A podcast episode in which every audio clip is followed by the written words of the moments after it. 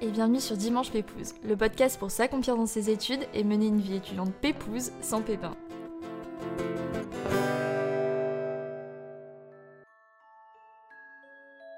Parfois, il y a des projets complètement fous qui nous tentent et qui nous paraissent irréalisables pourtant jusqu'à ce qu'on leur donne vie. Et ce, grâce à cette volonté et cette liberté d'esprit dont on peut tous faire preuve. Partir entre amis sur un autre continent, faire 100 000 km à vélo en duo, découvrir des paysages extraordinaires, faire des rencontres inoubliables, mais aussi faire face aux plus grosses galères. Aujourd'hui, je vous propose de découvrir l'histoire de deux bonhommes à vélo, Alban et Johan, étudiants dans mon école et qui ont profité de leurs deux mois d'été pour vivre l'expérience d'une vie, traverser les États-Unis à vélo.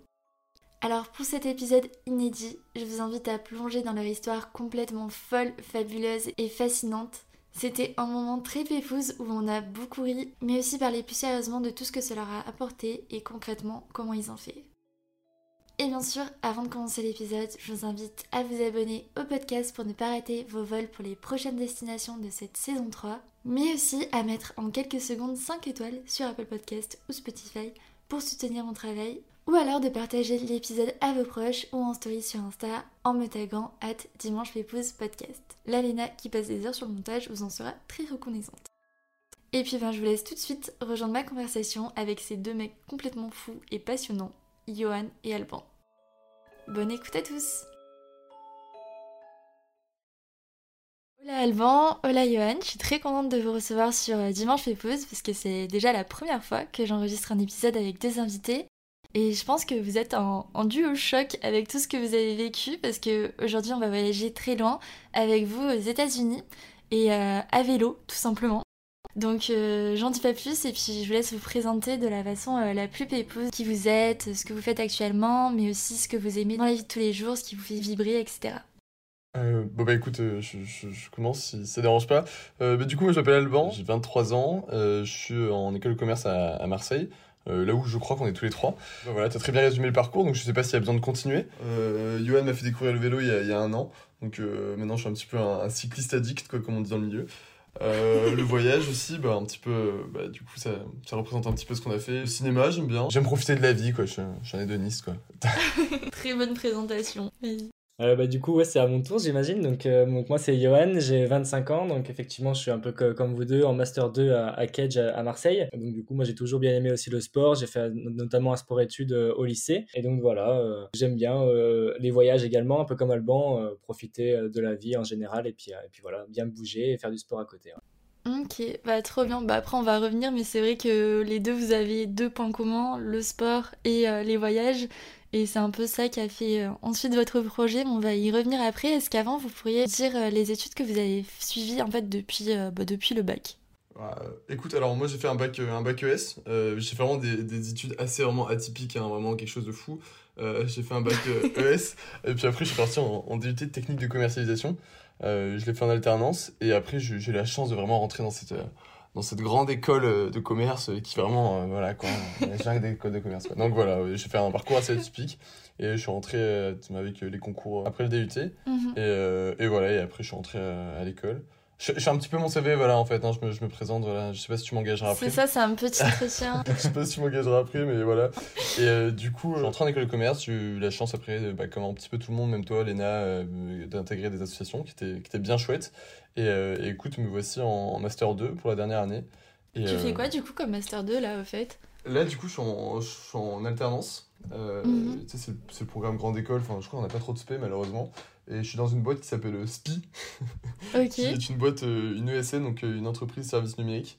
donc c'est à dire qu'on on fait de l'informatique et du numérique, un peu de data quoi. D'accord, et donc toi, ton poste, c'est euh, quoi exactement Mon poste, pardon, c'est ingénieur d'affaires. Donc comme ça, sur, euh, sur le papier, c'est un très beau mot, mais ce se réfère un petit peu ouais, commercial, gestion de projet. Donc euh, donc c'est sympa aussi, mais ouais, ingénieur d'affaires, ça claque. ok. Et toi, du coup, Johan? Alors moi, du coup, effectivement, après le bac, je me suis orienté un petit peu comme Alban sur un DUT en, en deux ans en technique de commercialisation que j'ai euh, fini par un stage à l'étranger. Et donc, c'est là, en fait, où j'ai découvert euh, un petit peu le, les voyages et tout ça. Donc, j'ai fait un stage euh, aux, États-Unis. Donc, ça, c'était top. suite à ça, je suis parti faire une licence à l'étranger. Donc pareil, en fait, c'est là où tout est né, en fait, voilà, partir, essayer de voir ce qui se passe ailleurs. Donc j'ai fait une première licence à l'étranger, je suis revenu, j'en ai fait une deuxième, parce que en fait, je voulais rentrer en école de commerce dès, le début, dès, dès, la première licence, mais en fait, c'était un petit peu, un petit peu, un petit peu juste au niveau timing, donc j'ai refait une deuxième licence à l'étranger. Et ensuite, j'ai intégré Cage, donc pour le, pour le master donc master en deux ans qui s'est transformé en trois ans avec l'année de césure forcément. Donc voilà, euh, maintenant euh, me voilà en dernière année. Donc pareil qu'Alban en alternance. Moi du coup je suis sur, euh, je suis sur Lyon maintenant, donc chez Michelin. Donc pareil dans la gestion de projet, donc plus dans la, dans la partie data. Et t'as fait quoi pendant ta césure là Yoann Un peu dis-moi. donc effectivement c'est là où on s'est rencontré avec Alban, c'est pendant notre césure. Donc on en reparlera peut-être un petit peu après je pense. Ok, bah nickel. Et du coup bah, maintenant est-ce qu'on pourrait en venir à, votre, à votre projet? Pourquoi ce projet Comment vous avez eu cette idée? Qu'est-ce qui vous a inspiré? Il y a une démarche très éco-responsable aussi dans votre projet. Est-ce que vous pourriez aussi nous, en parler? Est-ce que je prends, je prends la gloire ou tu prends la gloire, Yoann Allez, vas-y, vas-y, vas-y. Pour, pour, faire très simple, euh, il reviendra aussi dessus après Yo, il n'y a pas de problème. Mais pour faire très simple, moi j'aime bien dire que je me suis juste une, comment dire ça, une, une pièce rapportée quoi, du projet. J'ai rencontré Yo en, césure, on était dans la même boîte, on était à Bruxelles ensemble. Et donc j'arrive, il est arrivé quelques semaines un petit peu avant. Moi j'aimais bien courir, Yohan aussi. Et on s'est dit, bah mec, vas-y, viens, on va courir ensemble. Donc voilà, on, tisse, on nous des liens quoi, un petit peu euh, facilement. quoi. Et, euh, et, on court et il vient me parler de ce projet en mode ouais mec j'ai pensé à un projet pendant le confinement, ce serait de traverser les États-Unis à vélo. Je dis bah écoute mec, Alors, soit t'es jobard, soit tu t'es un grand rêveur et, c'est très bien, c'est encore mieux. Mais euh, donc voilà, il m'en parle un petit peu. Moi, je suis moyen chaud, ça me. Ça, ça, demande un vrai budget et tout, donc euh, voilà quoi. Je, on s'imagine gagner euh, un autre petit. C'était quoi 750, 900 euros gagner en ça Je dis la mec, je vois pas trop comment je peux mettre autant de côté et tout. Bah donc, donc, au début, je suis moyen chaud. Et puis, euh, et puis après, si tu veux tout savoir, tu, me dis c'est faux, hein, yo, mais c'était quand on était à, Walibi avec euh, une de nos, nos, potes de stage. Si Walibi, c'est un parc d'attractions. Voilà, je, te mets dans le contexte, d'accord? Je te dis tout. j'adore, j'adore. Euh, et, donc, Audrey, pour, pour ne pas la citer, nous dit qu'en fait, elle, a, elle a fait un, quelque chose un petit peu similaire que nous. c'est-à-dire partir en backpacking ou en, trek, en trail en Amérique du Sud, avec Audencia. Elle était sponsor par, par l'école, qui avait trouvé des sponsors et tout. Et là, je dis, ah, yo, mais en fait, mec ok, on, arrête de se poser des questions, on bosse sur le projet, on y va. Et, en fait, ce, petit turluberlu là avait tout fait, tout, c'est-à-dire toutes les étapes de A à Z. Le, mec avait, euh, tout chiffré, avait, avait, enfin, avait tout fait. Il avait un dossier béton. Donc en fait, moi j'avais juste à cliquer sur acheter par exemple, et je partais quoi, tout simplement. Ah oui, toi t'étais très pépouse quoi. Ah mais moi, moi je suis parti, j'étais là juste pour faire les, blagues quoi. Moi j'étais là genre pour, pour le support euh, émotionnel quoi, il n'y avait pas plus quoi. du coup euh, voilà, on commence à travailler dessus, des PPT, on essaie de démarcher des, des, partenariats, bon, chose qui qui pas qui s'est pas forcément révélé très, euh, comment dire ça Fructueux. Ou fructueux, exactement, merci. Parce que la période faisait que je pense que les gens avaient peut-être pas trop, les boîtes avaient peut-être pas trop envie de s'engager dans des projets comme ça. Même si, voilà, le projet, enfin, voilà, en tout en, temps humble est incroyable, mais, mais voilà. Mais, euh, et, et, du coup, on, cherche un petit peu, on trouve pas, mais on, dit on désespère pas. Le seul truc qui nous faisait peur, c'était voilà, le Covid, la vague, comment ça allait se passer, si on allait pouvoir partir. Et aussi le vélo. Parce que ah bah euh, fait du beaucoup de vélo, j'en faisais un peu moins. Du coup, bon, on a acheté le même vélo. Et ensuite, on est parti, euh, pris les billets fin mai, on est parti en, en juin. je sais pas si tu, vois, tu peux rajouter autre chose, tu veux, Ouais, bah effectivement, c'est totalement ça. C'est vrai que moi, du coup, le projet est né dans ma tête pendant le confinement. En fait, comme beaucoup de gens, on était tous chez soi. Et, mm. Euh, moi, j'avais déjà un stage qui avait été annulé. Euh, c'était des choses, euh, c'était un petit peu compliqué au mois de mars-avril 2020, donc comme beaucoup de personnes. Donc beaucoup de projets en tête, envie de réfléchir, de partir voir ailleurs.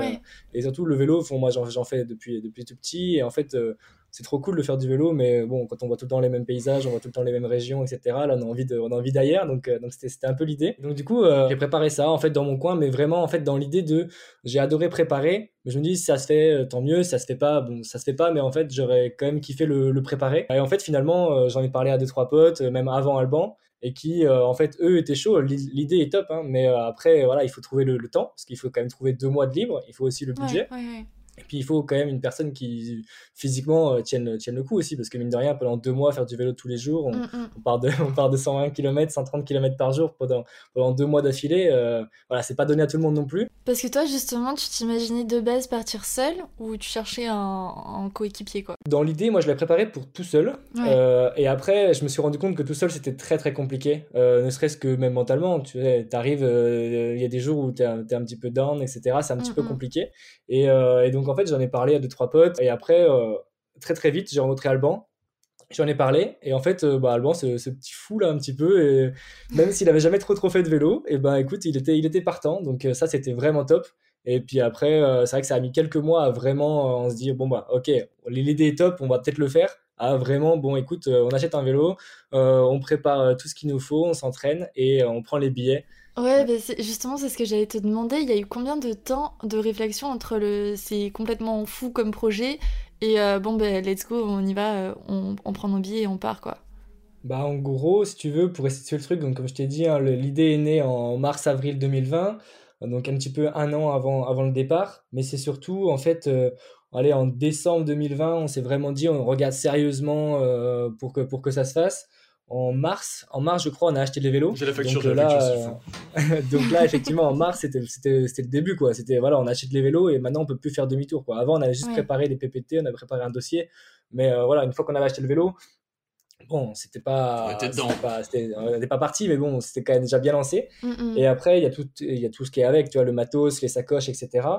Euh, donc ça, on a acheté au compte-goutte euh, voilà, entre mars, avril, mai. Et surtout, en fait, j'ai retrouvé tout à l'heure le, le, la date du, du billet d'avion. Ah ouais? en fait, avec le Covid, c'était hyper compliqué. Ouais. Et parce qu'en en fait, il y avait beaucoup de on peut partir, on peut pas partir. À la base, on devait vraiment partir qu'aux États-Unis. Et finalement, bon, on l'expliquera, mais on est parti au Mexique pour pouvoir rentrer aux États-Unis. Okay. Donc c'était très très compliqué. Et pour les tapas. Et en fait, on... et en fait, on a acheté le billet le 12 mai. Donc c'est-à-dire qu'on et on est parti le 2 ou 3 juin. Donc en fait, on, est... ah oui. on a acheté des billets moins d'un mois avant de partir. Donc ce qui est quand même assez fou aussi. Ouais. Donc, euh, donc voilà, le, le, 12 mai, achat des billets, et ensuite euh, le vrai départ euh, une semaine après la fin des partiels, donc le, le 2-3 juin. Ok. Est-ce que bah, du coup tu pourrais venir plus en détail sur le projet et pourquoi vous avez décidé de le faire à vélo Est-ce que c'était à la fois pour le challenge et puis le côté responsable, éviter de prendre la, la voiture et de faire un vrai road trip en voiture aux US enfin, Qu'est-ce qui vous a inspiré pour, pour ce projet?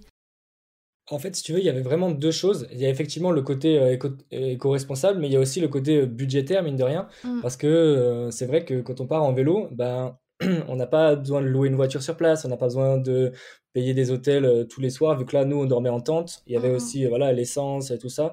Et en fait, un voyage qui, euh, pour le même budget, nous, on a fait quand même deux mois, donc ce qui est énorme. Euh, pour le même budget, si on part en van ou autre chose comme ça, on en a pour euh, deux semaines seulement.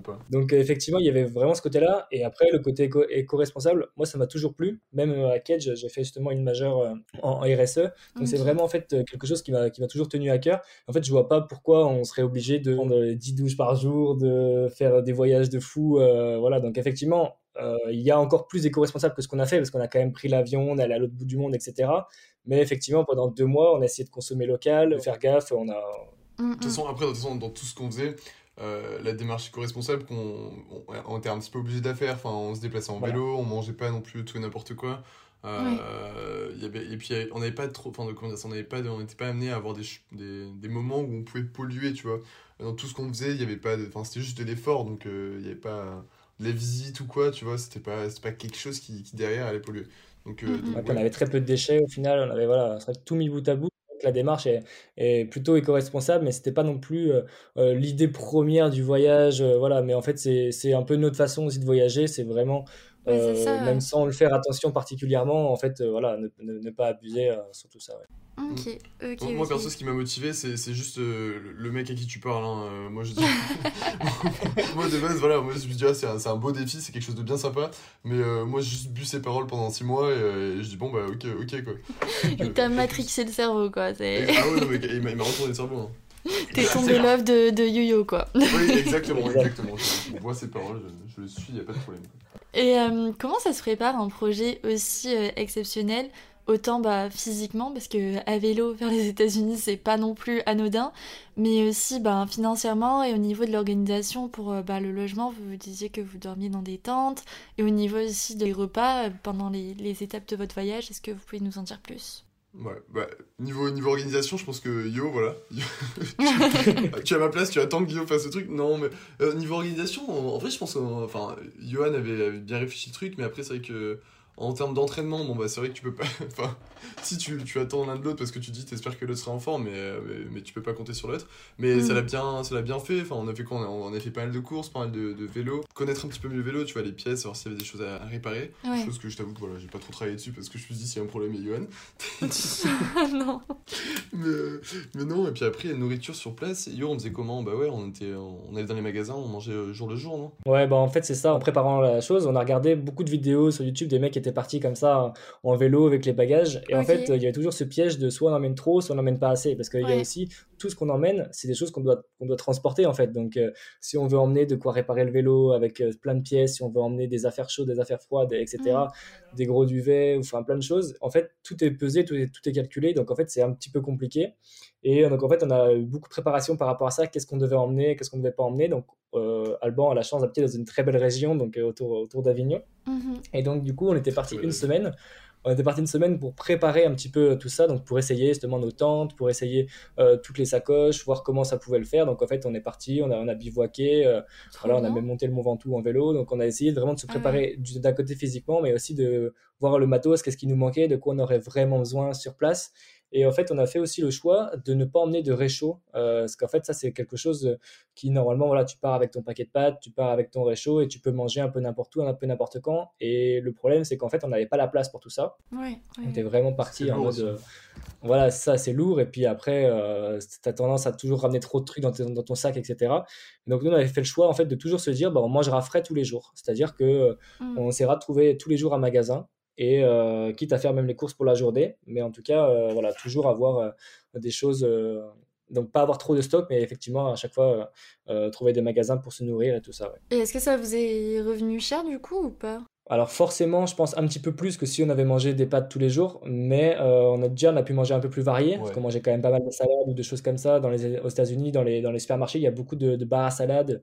Et euh, qu'en fait, c'est ouais, c'était une histoire, je crois qu'on avait un budget de 15 euros par jour par personne en gros. hein. C'était à peu près ça pour la, pour la journée. Donc petit-déj, euh, en fait, c'est 5 euros par repas par personne. Donc c'est quand même assez juste, mais euh, ça permettait non plus euh, de manger correctement sans faire des folies non plus. Donc en fait, voilà, on a quand même mangé beaucoup de barres de céréales, on a mangé Mm. beaucoup de salades, mais euh, Mm, mm. Puis euh, étant donné que c'était assez physique, il vous fallait quand même bien vous alimenter aussi quoi, donc euh, c'est peut-être mieux que les pâtes. Ouais, bah on a bien tourné Exactement. au, au beurre de cacahuète. Et, euh, et après, euh, ouais, de cacahuète. mais c'est ça. Et puis tu, tu nous aurais vu parfois là dans, sur le maillot, on avait, euh, je sais pas, euh, une- peut-être 10 barres dans, dans les poches euh, du maillot, tu ouais. Mm, mm. vois. Euh, C'était- parce que Des grosses barres Cliff Ouais, là, qui nourrissent bien, des fois ça te fait un repas le truc. Ah, Il y, a- il y a des fois, ouais, on s'est nourri de, de bar Cliff quoi, pendant toute une journée ou tout un repas, c'était c'était assez rigolo.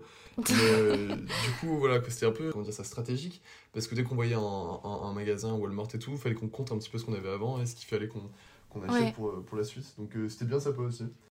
C'est vrai qu'il y avait aussi le truc de les kilomètres, tu vois, c'est-à-dire qu'on avait à peu près 120-130 km dans la journée. Donc Ouais. on savait qu'on en faisait à peu près 80 le matin, euh, 50 l'après-midi. Mais en gros, il fallait toujours, toujours trouver un magasin. Donc des fois, on mangeait à côté du magasin, des fois, il fallait qu'on prenne et qu'on continue pendant 20 km avant, de- avant de s'arrêter de manger. En fait, il y avait Mhm. toujours ce petit, ce petit calcul à faire, mais c'était top. Et après, il y a des fois, euh, enfin, au milieu du désert, où il fallait prévoir du coup pour toute la journée.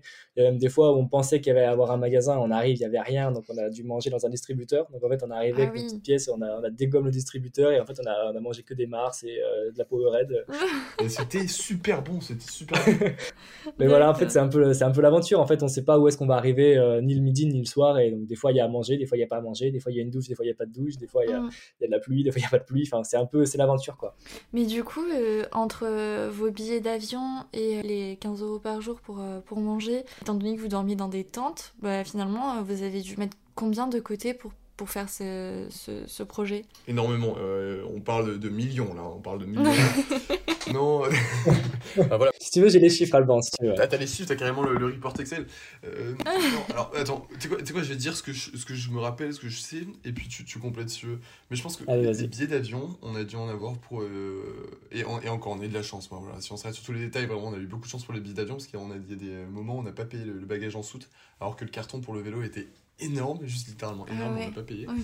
On a dû payer, genre, je crois, quelque chose comme 1200 euros pour le billet d'avion. Sur place, je crois, on a eu pour euh, En tout, mais de tout, parce qu'on a, on a fait un tricount, on était à 5000 euros de tricount, non, mais pour deux, donc ça fait 2500 euros. Ouais, exactement, c'est les chiffres que j'ai. Et le vélo, le vélo il, a, il a coûté quoi 600 En gros, c'est ça, le vélo a coûté 650 euros. Si tu prends tous les bagages, euh, tout l'équipement qui va avec, euh, en gros, donc tout équipement vélo plus équipement, t'en as à peu près pour 1000 euros les billets d'avion, je crois qu'on était à peu près, c'est ça, à 1200 euros. Et après, tout le reste, voilà, 2500. Donc en fait, 2000, 2500. Donc il faut compter, ouais, faut compter 4000 euros pour les deux mois.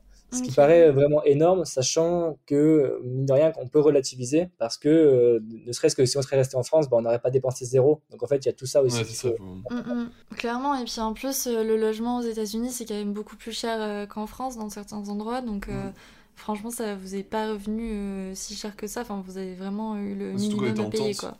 Donc on a, pu un peu économiser. Après voilà, dans le tricount, euh, il y, a beaucoup, mais on compte pas toutes les bières qu'on a bu aussi à la fin. Donc, euh, les litres de bière. Voilà, exactement. ça c'était une option, mais on, a choisi de la prendre. Mais sinon, après, il y a quoi d'autre qu'on peut rajouter Et même le vélo, finalement, il reste, on s'en sert encore tous les deux. enfin, tu vois, même si on veut mm-hmm. repartir, on a, encore, on a déjà le vélo. Enfin, tu vois. Donc, mm-hmm. vraiment, sur place, effectivement, on a fait aussi quelques, quelques petites folies en arrivant. Tu vois, quand on avait par exemple arrivé à Chicago, on, a, on est allé faire un euh, on est monté dans une tour, faire un point de vue, etc. Donc c'est des choses que qu'on s'est permis, mais que si, d'autres personnes veulent le faire, bah, en fait, on n'est pas obligé de le faire, donc le budget peut être encore moindre, en fait. C'est ça aussi. Euh. Ouais, c'est ça. Ok. Et après, comment vous y êtes pris pour euh, construire votre itinéraire? Enfin, comment vous avez choisi les... C'est ça, vous aviez huit étapes? Maestro pour, pour l'itinéraire, donc de base, hein, euh, on devait faire euh, côte ouest jusqu'à côte est, en fait. Donc, euh, soit faire San Francisco jusqu'à New York ou alors peut-être Montréal, c'était un peu l'idée. En fait, ça s'est transformé en fait qu'on n'a pas le droit de rentrer aux États-Unis. Donc, toute l'année 2020, toute l'année 2021, on n'avait pas le droit de rentrer aux États-Unis en venant de France directement. Donc, ça, c'était clair et net.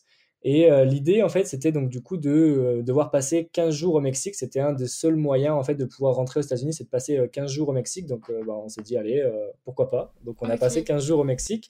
donc là, c'était pas du tout prévu. L'itinéraire, c'est vraiment prévu un mois avant. Donc, on avait prévu un petit tour. sauf que finalement, au bout de la première étape, on avait déjà changé l'itinéraire. Euh, donc euh, vraiment au dernier moment. Euh, donc en fait, on, est, on a pris nos téléphones, on a regardé où est-ce qu'on pouvait aller, l'étape d'après, les trucs touristiques à faire, etc. Parce qu'on voulait aussi profiter de ça. Donc vraiment, le, premier soir, on a changé tout l'itinéraire du Mexique. Qui était, ouais, à, Tulum, qui était censé. Parce qu'en fait, on a fait Cancun-Tulum, donc il y a 150 km en gros.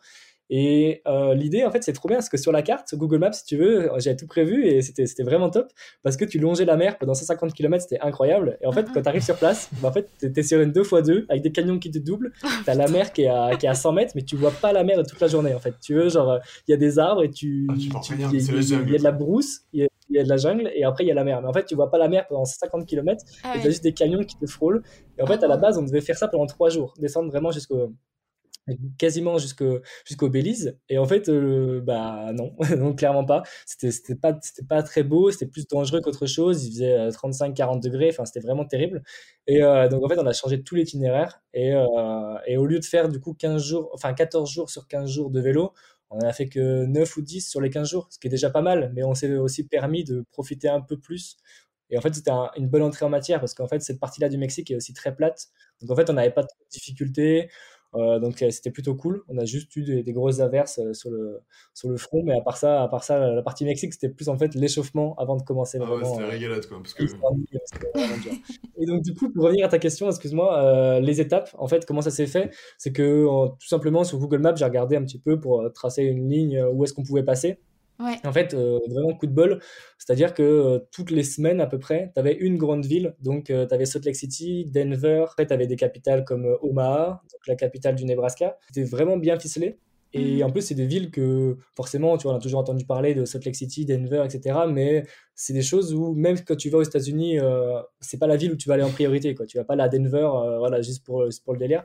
Et, Ouais, et pourtant, c'est une sacrée ville. Mais, euh, mais du coup, effectivement, ça nous permettait aussi de découvrir des grandes villes et aussi de se reposer. Parce qu'on s'était dit, forcément, dans les grandes villes, on ne pourra pas euh, dormir en tente facilement. Donc, on va prendre les auberges et en fait, on va se reposer. On va prendre une auberge pendant, pendant deux nuits. Et en fait, ça nous permettait d'une, de visiter la ville, de deux, de nous reposer. Et en fait, c'était bien ficelé. Quoi. Et du coup, c'était quoi euh, vos huit étapes en, gros, le Mexique, dis-toi qu'on a, fait un, on a fait un petit tour dans la péninsule du Sud, donc c'est quoi C'est le Quintana Roo.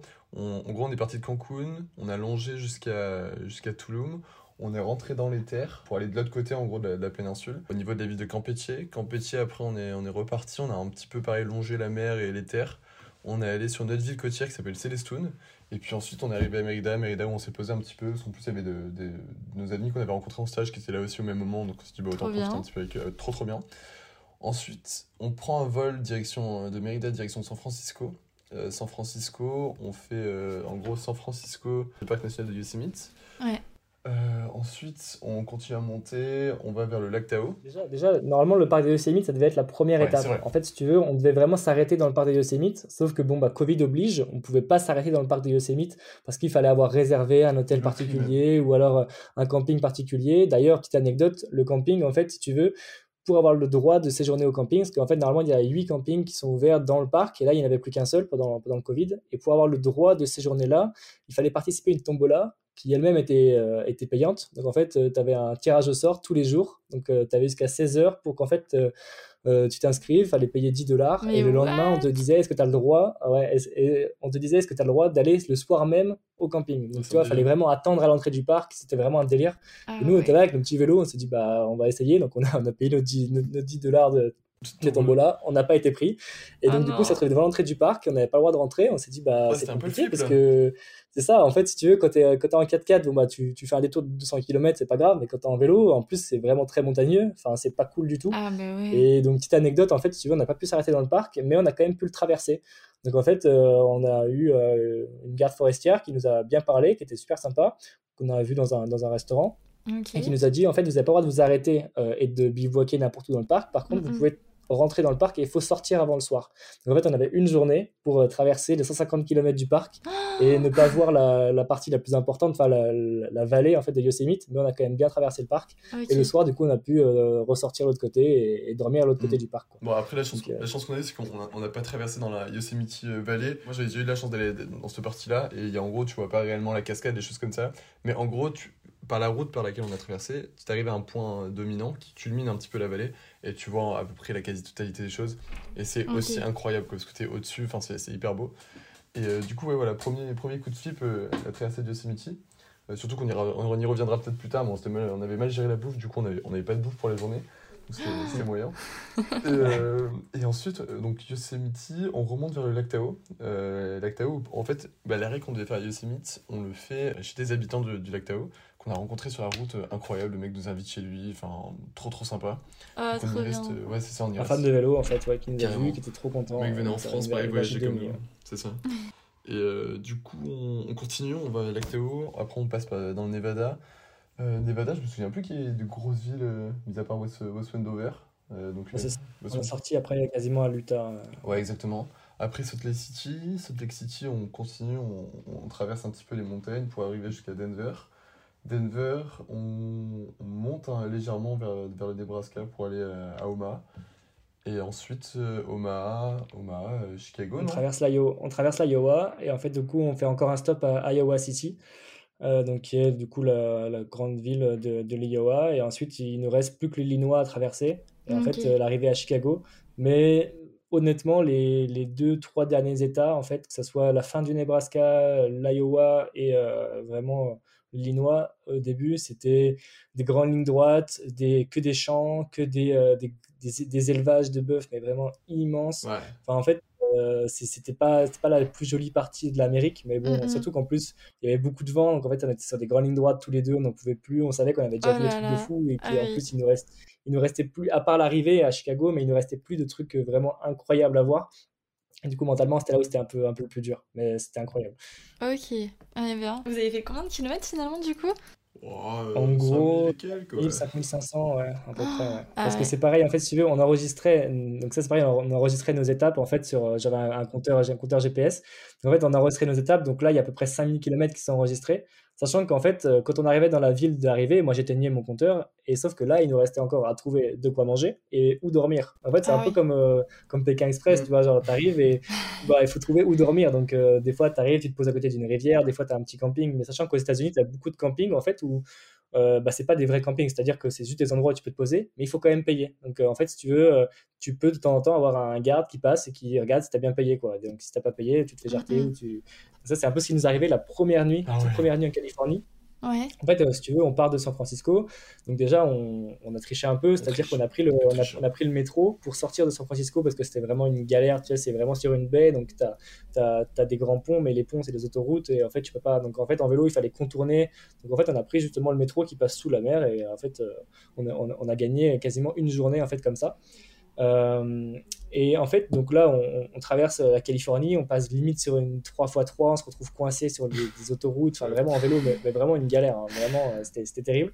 Et le soir, donc on, on arrive dans une petite ville et on commence à se poser, mais en fait, à un moment, on se fait jarter par, un- par un garde qui nous dit qu'on peut pas se poser là, on commence à aller chez l'habitant, on commence à, à toquer chez les gens, les gens nous disent bah non, euh, non, on Oh ne veut pas vous prendre, vous êtes tout, vous êtes tout sale, vous êtes en Oh vélo, non. enfin non. et, et juste au moment on tombe sur un mec super sympa et qui nous dit bah écoutez moi je vais euh, il y a un camping pas très très loin là-bas à 10 km et nous on se dit bah ouais mais pff, franchement on avait déjà fait 150 km on voulait pas refaire euh, 10 km pour arriver devant un camping et en plus payer un camping super cher euh, Mm, parce qu'en mm. fait là-bas ils font pas trop trop de différence. T'arrives- si t'arrives avec trois caravanes ou un vélo euh, tu vas payer quasiment le même prix quoi. Ah ouais, donc d'accord. euh, en fait on avait un peu la flemme. Nous on voulait juste dormir dans une tente euh, tranquille quoi et, euh, et surtout qu'en plus ça nous faisait un détour pour l'étape du lendemain enfin tu vois il y avait vraiment rien qui n'allait et finalement ce mec là nous a, nous a gentiment emmenés donc on a mis les vélos à l'arrière du pick-up parce que là-bas ils ont tous un gros pick-up Oui. et, euh, et en fait, il nous a emmenés au camping et je sais pas comment ça s'est goupillé. Et en fait, on a pu rentrer dans le camping sans payer. Donc en fait, on a passé une nuit dans un, dans un joli camping, en plus euh, Ouais. au bord d'un petit lac, sans payer. Et en plus, on a fait une rencontre plutôt sympa avec le mec qui nous avait emmenés. Trop Il cool. nous a dit, je peux pas, je peux pas vous laisser dormir chez moi, j'ai mes enfants et tout, mais par contre, euh, je vous emmène au camping. Donc euh, donc c'était top. Mais c'est des tu vois, euh, t'arrives, il fait déjà nuit, euh, tu sais que tu sais pas où dormir, t'as rien à manger. Enfin, tu vois, c'est des petits trucs comme ça, bah, c'est que- des, des galères de voyage, mais ça te fait quand même, euh, là, avec du recul, euh, bah, des beaux souvenirs finalement euh, Bah, quand c'est ça, ça, ça. bien. En fait, c'est limite ça qu'on retient le plus, quoi. C'est Ouais. les galères au final. ouais. Mm, mm. Genre, ouais, Ouais. en plus, franchement, des galères, galères. Je pense que la vraie galère qui nous a mis dans, dans, dans le dur au début, je trouve que c'était à Tulum, parce que euh, c'était au Mexique. En gros, Ouais, on, la avait- première. euh, on a crevé, on voulait changer le pneu, et euh, on n'avait pas ce qu'il faut pour changer le pneu, pas du tout. Enfin, euh, nos, nos déments de pneus se cassaient à chaque fois parce que le pneu était trop neuf, peut-être. Et du coup, on a dû trouver une, une boutique de location de vélo où le mec nous l'a fait avec un truc en fer. Enfin, il, nous a, il, nous a, il nous a démonté la roue. Et, euh, et, et ça nous a fait perdre une demi-journée. Enfin, c'est un peu la, la galère. On s'est dit, ah ouais, s'il y, a- s'il y a des choses comme ça, tout le voyage, ça va être, ça va être long, très long. Et puis au final, euh, rien à voir. Quoi. Ça a été juste une des seules petites réellement galères où ça nous a vraiment fait Ok. perdre beaucoup de temps. Sinon, après, on a, on a été tellement chanceux, c'est c'est abusé. Ouais, après aussi, ce qu'il faut savoir, c'est que dès le début, c'était un petit peu mal embarqué. C'est-à-dire qu'on arrive, euh, on arrive du coup à Cancun euh, le soir, donc de nuit. Et là, on sort de l'aéroport, une humidité. Non, mais t'as jamais vu ça? Genre, euh, on transpirait rien qu'en sortant de l'aéroport. On n'a rien compris de ce qui nous est arrivé. Il faisait nuit. Et en fait, il y a, on est passé par la route qu'on devait prendre le lendemain en vélo, quoi, tu vois. Mhm. Et euh, pas le lendemain, mais le surlendemain, en fait, parce qu'on a quand même prévu euh, deux jours à, à Cancun. Et euh, pour le décalage horaire et tout ça, pour, pour bien s'installer.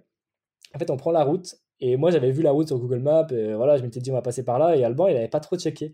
Et en fait, on, on prend la route. Et là, Alban, il fait, mais on passe vraiment par là demain? Et là, il commence à baliser, à dire, ouais, mais non, mais en vélo, ça va être trop dangereux. On pourra, on pourra pas passer. En fait, si tu veux, c'est c'est vraiment tu sais, dans ces pays-là où il y a plein de scooters partout. C'est Ouais. des routes, euh, tu vois, en vélo, tu t'imagines pas en vélo. Il y a, y a aucun, il y a aucun mec qui est en vélo. C'est que des, que, que des petits bus, que des, des scooters, que des, des voitures.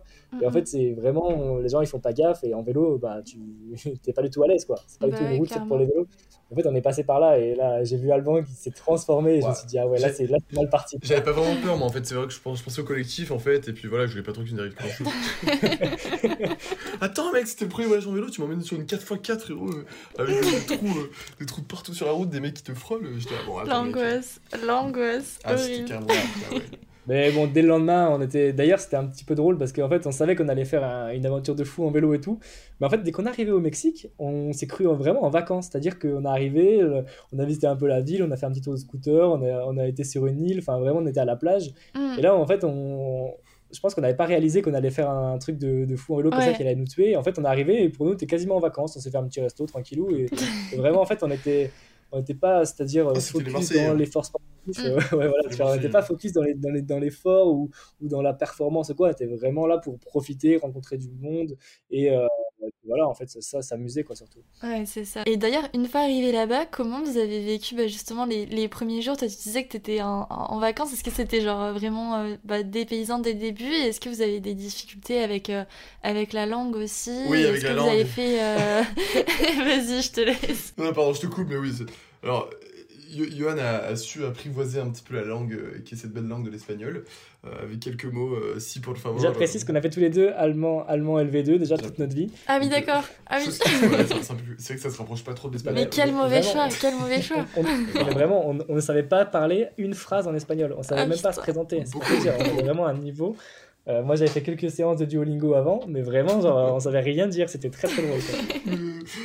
et, surtout qu'en fait, on s'était dit, on va dans une région qui est hyper touristique au Mexique, où justement il y a énormément de spring break, euh, des Américains qui viennent en masse. Et on s'est dit, bah c'est bon, attends, les mecs savent parler anglais, enfin, pas de problème. Et non, en fait, ce sont les, les Américains qui savent parler espagnol.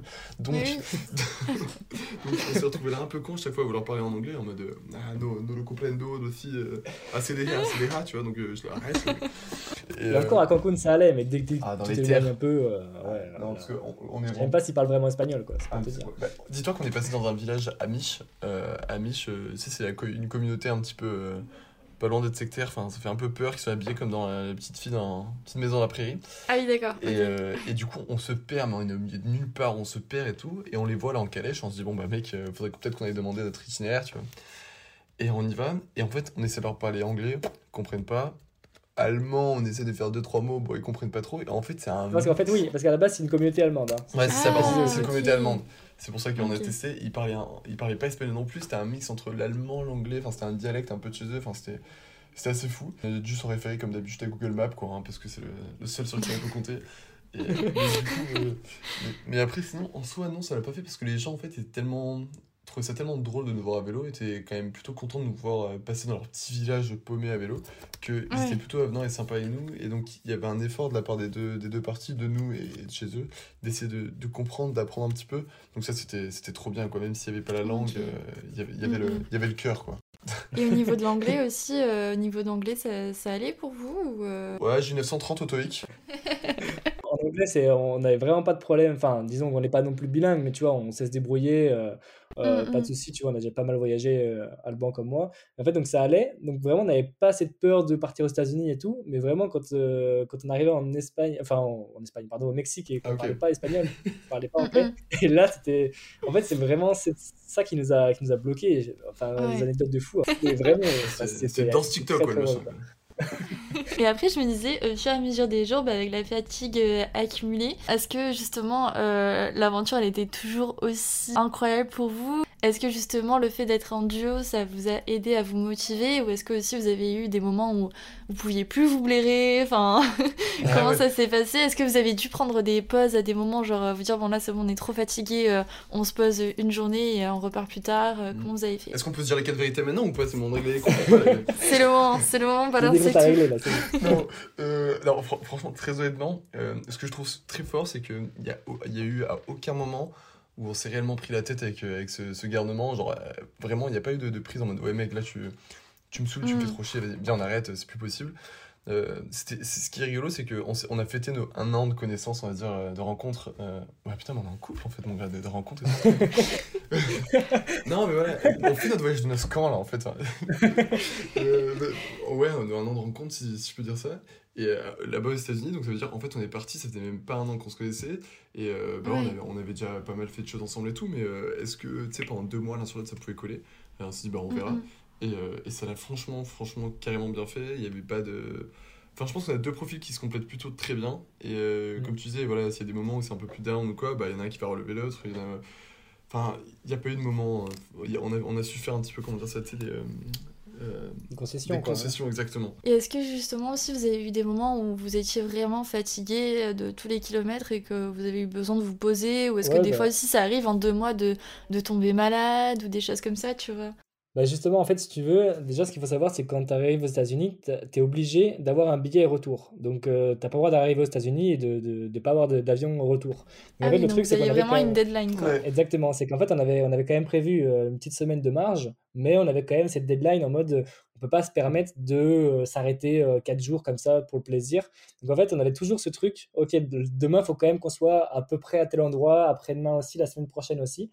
Donc en fait, on avait quand même cet objectif. Euh, on, a, quand même une marge d'erreur, mais il ne faut pas non plus trop se rater. Donc en fait, tout ce qu'on pouvait gratter euh, en avance, on, le faisait.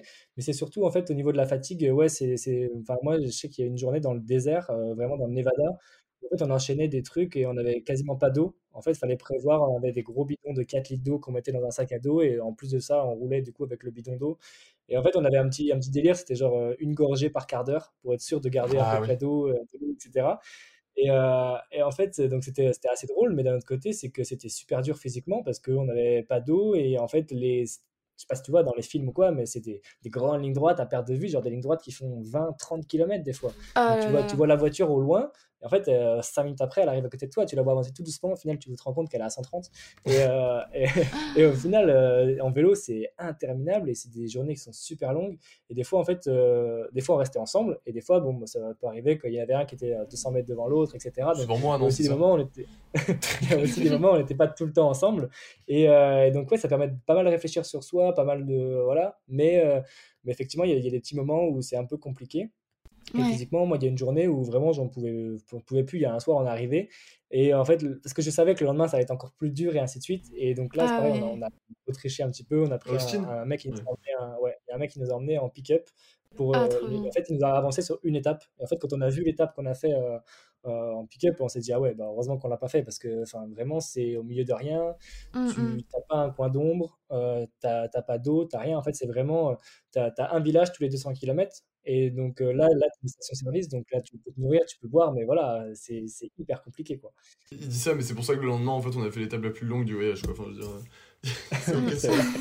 c'est vrai. Mais vu qu'on avait triché un peu, le lendemain, il fallait qu'on se rattrape, donc on a fait, on a fait une sacrée journée. Et ouais. justement, ça a été quoi votre étape préférée euh, de cette aventure ou votre moment préféré?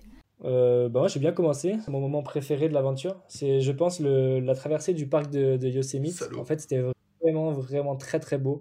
Euh, et surtout, en fait, la partie un peu après, donc entre euh, la Californie et le Nevada, tu as toute une partie qui est, eux, ils appellent la Sierra Nevada, un peu comme, comme en Espagne, mais qui est euh, voilà, entre le parc de Yosemite et le lac Tahoe. Et c'est incroyable. C'est vraiment des, des plaines à perte de vue, mais tu es quand même un petit peu en hauteur quand même, donc tu surplombes ça. C'est super beau. Et en plus, on était encore, euh, encore frais, quoi. C'était, c'était le début, donc euh, c'était, super sympa. Et sinon, il y a aussi l'arrivée. L'arrivée vraiment à Chicago, où là, c'est plus. Bah, la ville est grandiose déjà. Moi, j'avais jamais été à. Chicago. Alban avait déjà euh, été deux fois, donc euh, donc c'était un petit peu différent pour lui, j'imagine.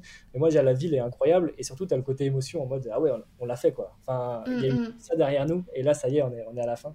Donc, euh, c'était plus le côté émotion en arrivant, mais c'était super aussi, quoi. Ouais, j'avoue, euh, le moment où vous arrivez, ça doit être incroyable, genre en mode, euh, bah on l'a fait quoi, c'est bon, c'est Ouais, c'est Ouais, ça. tu réalises pas. ça. Enfin, franchement, moi, je réalisais pas. Enfin, j'étais là, bon, ok, ouais, c'est quoi l'étape de Nantes, tu vois Sur le demain, quoi, tu vois.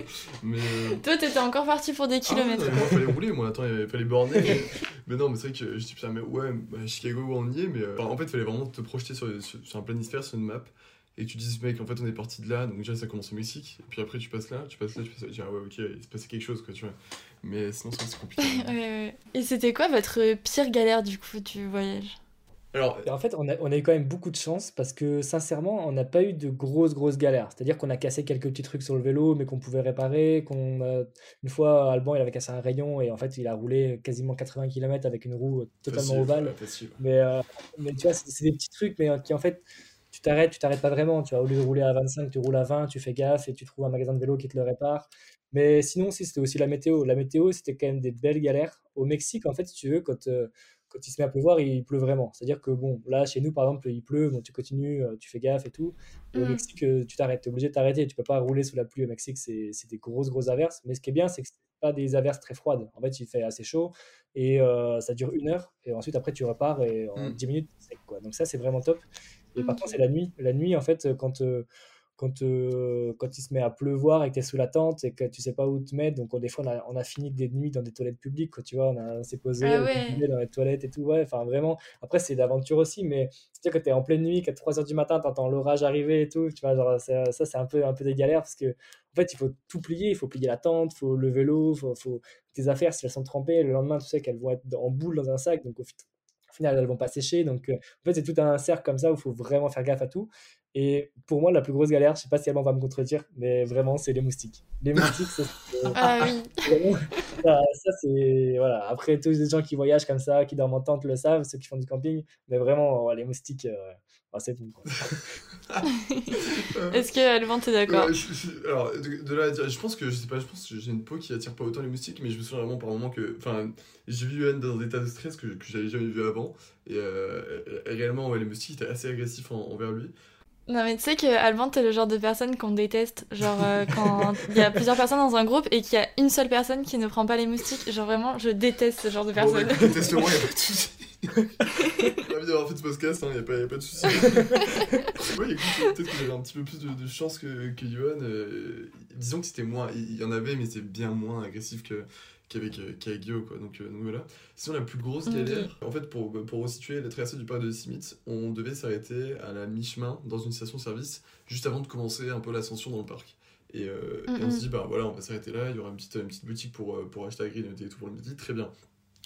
On y arrive, hein, tout naïvement, on arrive dans cette station-service qui est en fait fermée.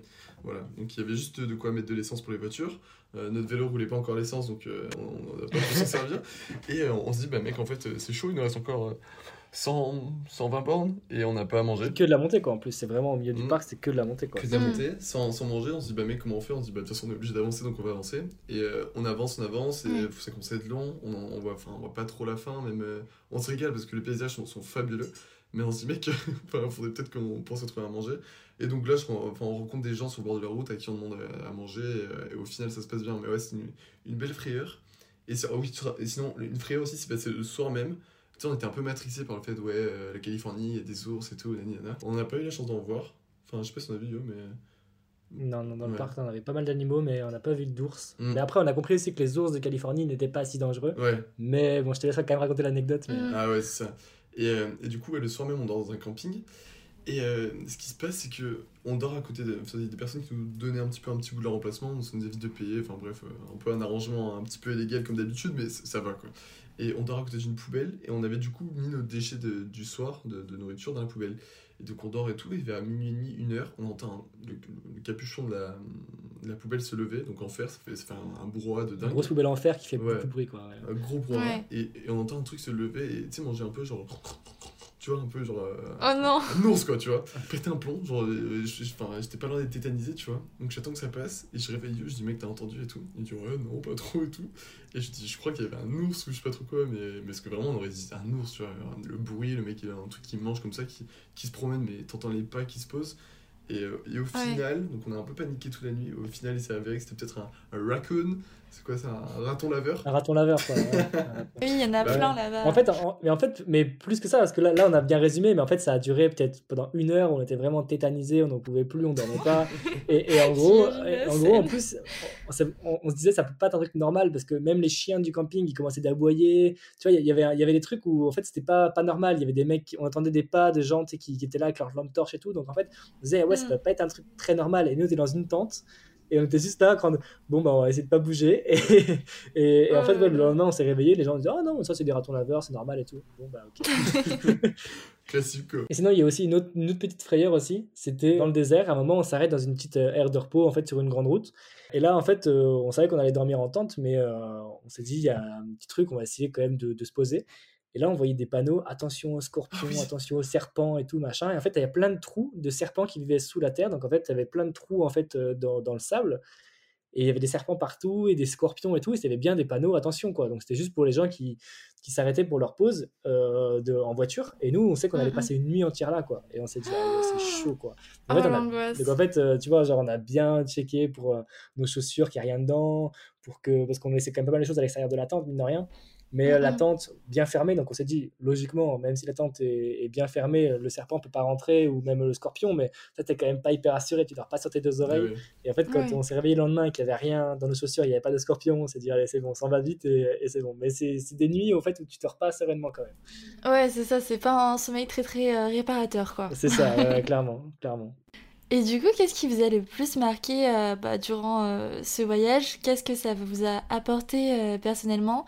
Et est-ce que vous diriez que ça a impacté euh, la suite de vos parcours euh, en France euh, dans votre façon d'envisager ben, l'après-études ben, Alors moi, du coup, je veux bien commencer là sur le coup.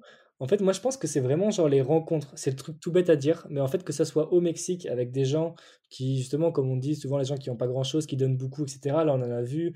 On a rencontré des petits groupes d'enfants qui ont même prié pour nous, etc., pour que tout se passe bien dans notre voyage. Enfin, c'était vraiment des, des Oh. rencontres de, de fous. Ah, c'est incroyable. Et, et- et aux États-Unis, des gens qui nous ont hébergés chez eux, alors que eux, eux au contraire, tu vois, ils avaient, ils avaient beaucoup plus de moyens que nous, ils n'étaient pas obligés du tout de nous, nous aider ou quoi que ce soit, et ils, ils nous ont accueillis chez eux comme si on était de la famille.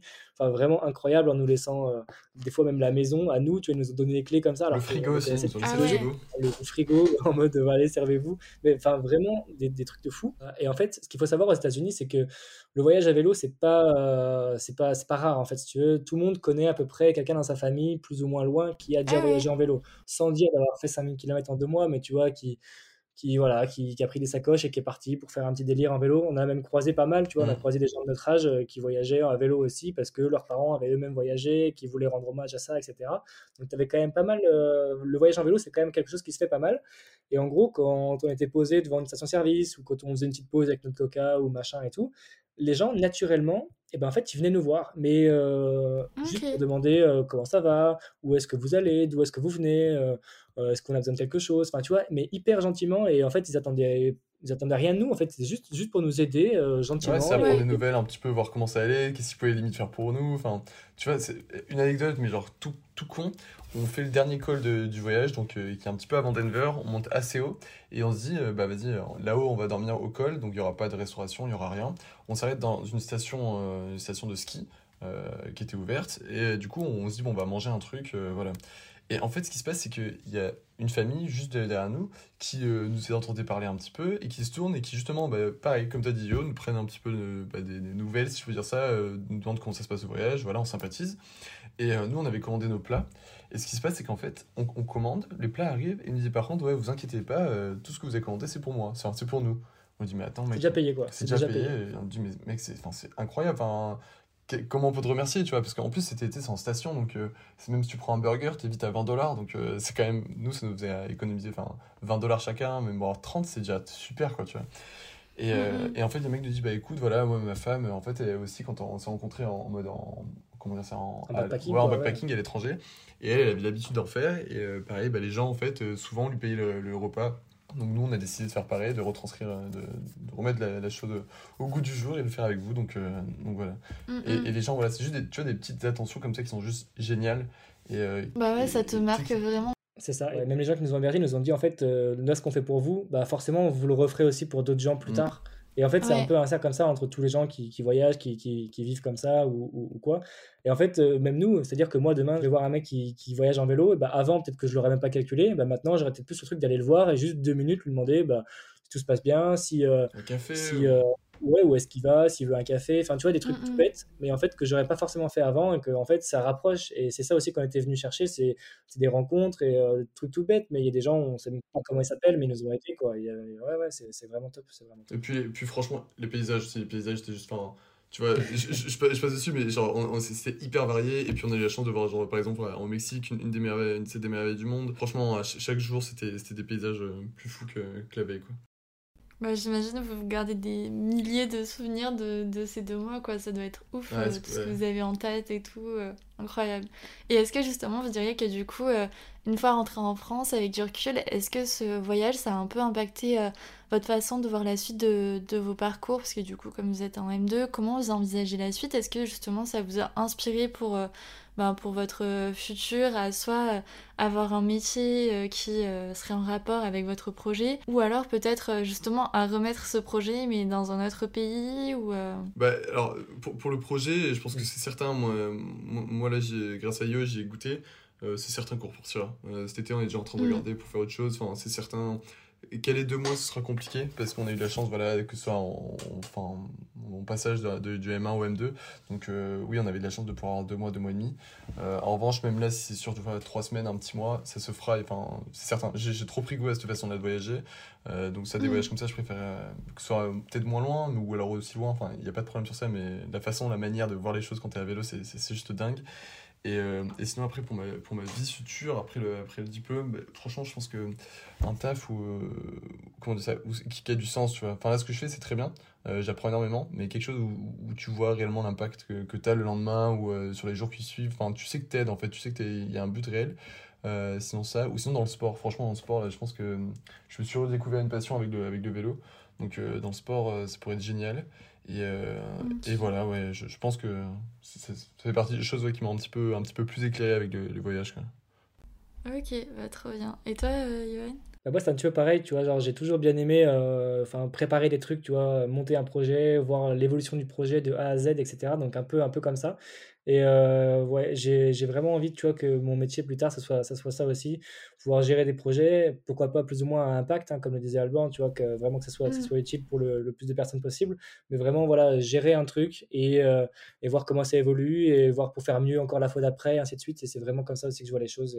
Et, et comme disait Alban, euh, voilà, la façon de voyager est, dingue, mais que ça soit en vélo, parce que nous, on aime le vélo, mais que ce soit même ceux qui partent à pied, tu vois, juste avec un sac à dos ou, ou des choses comme ça, c'est vraiment, en fait, tu vois les choses différemment, tu sais pas où tu vas être le soir, tu, tu sais pas ce que tu vas voir le lendemain, etc. Et, et ça, en vrai, la façon de voyager, c'est top. Et, euh, et c'est pour ça qu'en fait, si j'ai un conseil à donner à, à, à d'autres personnes, c'est vraiment planifier ces trucs-là, mais ne pas trop les planifier non plus, parce que quand tu sais que tel jour tu vas être à tel endroit, le lendemain tu vas revenir, tu vas être à tel endroit, etc., en fait c'est bien, hein, parce que ça rassure, mais d'un autre côté, tu perds aussi ce, ce, ce, côté authentique où, mmh. euh, voilà, où tu sais pas où, tu vois, nous, par exemple, en vélo, le soir, bah, on ne savait pas si on allait trouver un camping, si on allait trouver un petit lac pour euh, se doucher, se baigner, pour euh, manger comme il faut. Et en fait, il y a des fois où on allait avoir une journée hyper dure et le soir, on n'allait rien avoir. Même pas de douche, même pas ouais. de lac. On a juste posé notre tente et le lendemain, c'était reparti. Et des fois, à l'inverse, on allait avoir une journée pareil, hyper dure et tout, mais on allait euh, se faire offrir des sushis, comme ça nous est arrivé. Tu vois, une dame qui allait acheter des sushis parce qu'elle avait, en a fait trop et du coup, elle nous a donné. Okay. Et en fait, on s'est retrouvé avec une douche où il fallait payer un dollar pour avoir 5 minutes d'eau chaude. Enfin, tu vois, c'était incroyable. Enfin, tu vois, et, et c'est plein de choses comme ça, en fait, qui font que tu sais pas ce que tu vas avoir. Et c'est ça qui est trop, trop bien. C'est l'inattendu qui fait un peu la magie du voyage, quoi. Exactement. Voilà. Trop bien. Bah, après, t'as devancé voilà. ma. Pas trop prévoir non plus. T'as devancé ma question, du coup, le conseil à donner. Donc, ne pas prévoir, planifier, mais trouver un équilibre entre le planifier et le euh, il faut aussi se préparer à l'inattendu parce que c'est sûr que, mmh. que ça va arriver quoi. exactement et puis du coup quand on part à deux comme ça euh, trouver la bonne personne aussi forcément tu vois nous c'est vrai qu'on a eu de la chance que ça, que ça a vraiment bien matché entre nous mais on est conscient que tu vois genre partir deux mois comme ça c'est peut-être pas donné à tout le monde non plus, effectivement, de, avec la personne qu'on connaît pas forcément, ou, ou, ou, voilà, par exemple, ne serait-ce que pour la bouffe, tu vois, genre des fois on est obligé de partager des trucs et euh, bah ouais, on a tel budget, on prend ça, ou est-ce qu'on prend ça, et donc en fait, faut toujours faire des concessions, faut toujours, ah ouais, bah là j'ai envie de me faire plaisir, j'ai envie de, pourquoi pas dormir dans un hôtel parce que je suis trop fatigué, mais bon, enfin, euh, en fait, faut toujours trouver la personne qui, qui aura les mêmes envies mmh. que toi, donc c'est hyper compliqué, mais si, si les Bon, après, les, les plaisirs, c'est revenir à prendre un yaourt ou pas, hein, donc euh, c'est pas non plus. c'est pas non plus masse de choix, quoi. On arrive à la dernière question euh, de cet épisode. Est-ce que vous auriez euh, tous les okay. deux une petite recommandation pépouse pour ceux qui nous écoutent? Donc que ce soit un endroit, une habitude, une musique, un film, n'importe quoi qui, qui vous permet de passer un moment pépouse.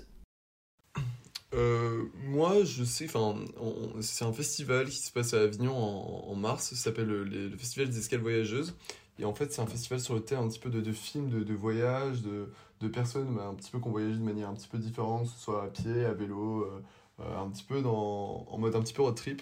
Euh, et puis voilà, il y a pas mal de passages de films, peut-être sur les films de en montagne, sur des treks, des choses comme ça, ou des personnes toujours qui ont voyagé à vélo.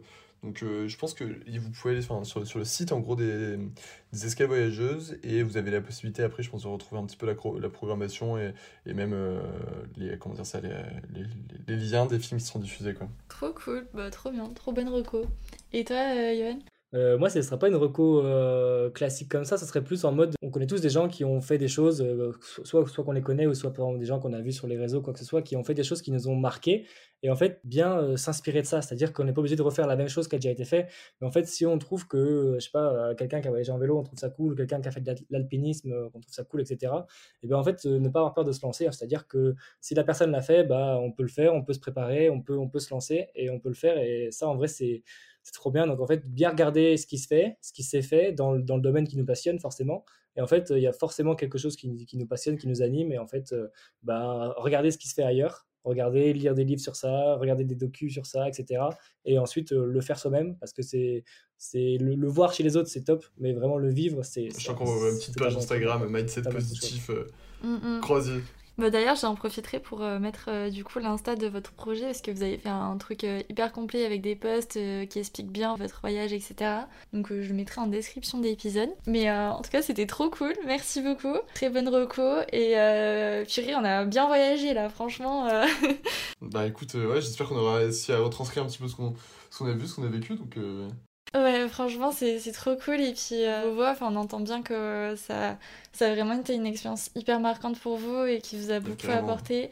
Euh, pas que des galères, mais aussi des bons moments et tout. Et, et c'est trop cool de, de voir euh, comment vous avez aussi osé partir et vivre le truc euh, pleinement et pas lâcher aussi parce que bah, comme on l'a dit physiquement c'était pas non plus euh, hyper simple tous les jours. Mm. donc euh, bah, franchement bravo pour ce beau projet c'est incroyable et merci beaucoup d'avoir pris le, temps de le partager sur, sur Dimanche Pépouze. bah, merci à toi pour l'invite merci, à toi en tout cas c'est ça. Merci à toi pour l'invite et, bon Dimanche Pépouze à tout le monde. on essaiera qu'on pourra, qu'on pourra reposter des trucs un petit peu, un petit peu nouveaux d'autres pays à vélo quoi. C'était sur, sur peut-être qu'il y aura des nouveautés sur, sur la page. On n'en dit pas plus mais Merci à tous d'avoir écouté cet épisode jusqu'au bout. J'espère de tout cœur qu'il vous aura plu. Si c'est le cas d'ailleurs, n'oubliez pas de mettre 5 étoiles sur Apple Podcast ou Spotify et de partager l'épisode à vos proches ou en story Instagram en nous taguant at Dimanche Podcast. Et puis moi je vous dis à dimanche prochain pour un nouvel épisode. Bon dimanche